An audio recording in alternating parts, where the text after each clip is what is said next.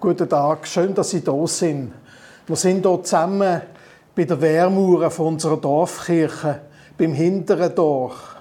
Und dort ist die Gedenktafel, die ich Ihnen zeigen will. Sie ist eine für den Hieronymus Anoni. Er predigte in dieser Kirche das Evangelium Jesu Christi und bewährte seine geistesmächtige Verkündigung in unserer Gemeinde durch ein Leben und Wirken voll seltener Treue und weitreichender Kraft vom Jahre 1747 bis zu seinem Tode. 1920, zu seinem 150. Todestag, hat die Gemeinde Muttens die Tafeln aufgehängt. Eigenartig, dass das der Muttern so noch so richtig bewusst und wichtig ist nach 150 Jahren. Der Hieronymus Anoni ist zu Basel aufgewachsen, ohne Vater als Halbweise.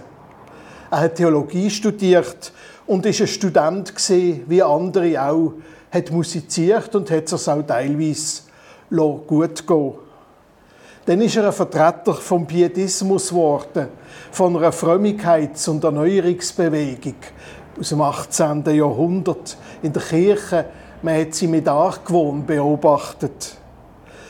Er ist auch ein bekannter christlicher Dichter geworden damals und ein noch viel bekannterer Prediger. Aber das ist nicht selbstverständlich gesehen. Gott ist für ihn etwas sehr Großes gesehen. Und er, nur ein kleiner Sünder, er hat Skrupel vor dem Pfarramt. Kann er denn für andere ein Vater und ein Hirt sein, wo er selber seinen Vater nie kennt hat? Wer ist er eigentlich, um auf eine Kanzel zu steigen und vor den Leuten zu predigen?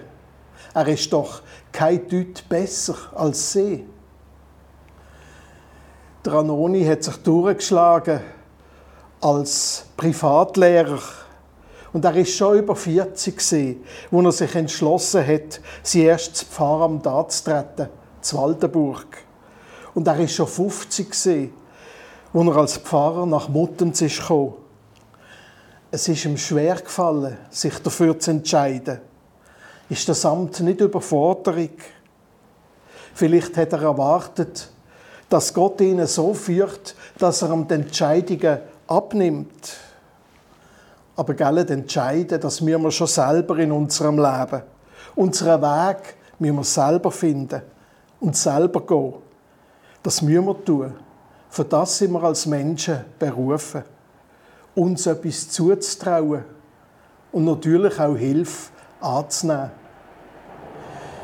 Im Psalm 30, im 11. Vers, da heißt es, Ich bin bei dir, spricht der Herr dass ich dir helfe. Aber nicht um uns einfach zu kontrollieren, ist er bei oder uns alles abzunehmen, sondern es ist so wie bei einem Vater oder bei einer Mutter. Auch sie sind nicht bei mir, um mir alle Entscheidungen abzunehmen als Kind und als Jugendliche, sondern sie sind bei mir, damit ich lehre, selber zu gehen. Helfen mir, wenn ich anfalle. Richten mich auf. Bringen mir bei, mit Unsicherheiten, Schmerzen, Ängsten und Widerstand fertig zu werden. Und genauso will auch Gott bei uns sein. Auch bei dir. Egal, wo die Weg dich anführt. Es ist zu Muttens gar nicht einfach gewesen für den Hieronymus Anoni. Es ist ihm lang nicht alles gelungen. Als er älter geworden ist, ist er ein bisschen verbittert und man ihn sogar gemieden. Seine Stimme hat nicht mehr getragen, wie früher. Seine Predigten haben nicht mehr so ergriffen. Manchmal sind auch Leute auf die andere Strassenseite gewechselt, wenn sie ihm begegnet sind. Einfach damit sie nicht wieder in so ein Gespräch über einen Glauben verwickelt werden. Schließlich hat auch der Anhoni menschliche Hilfe angenommen. Er hat einen Pfarrhelfer zugetan und der hat für ihn predigt. Dem Predigen braucht Kraft. Aber auch das wird Gott uns ja lehren, zu helfen und Hilfe von anderen anzunehmen, zu einem gesunden Mensch sein, gehört halt eben beides. Ich bin bei dir, spricht der Herr, dass ich dir helfe.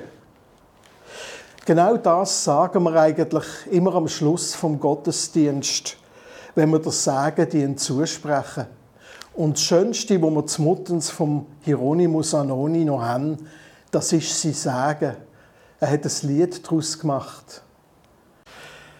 Es segne uns der Herr, der Urquell aller Güter, Israels Arzt und Hirt, sei unser Hirt und Hüter. Es leuchte über uns sein gnädig Angesicht. Sein Friede sei mit uns, sein Geist verlass uns nicht. Ich wünsche Ihnen eine gute Zeit. Auf Wiedersehen.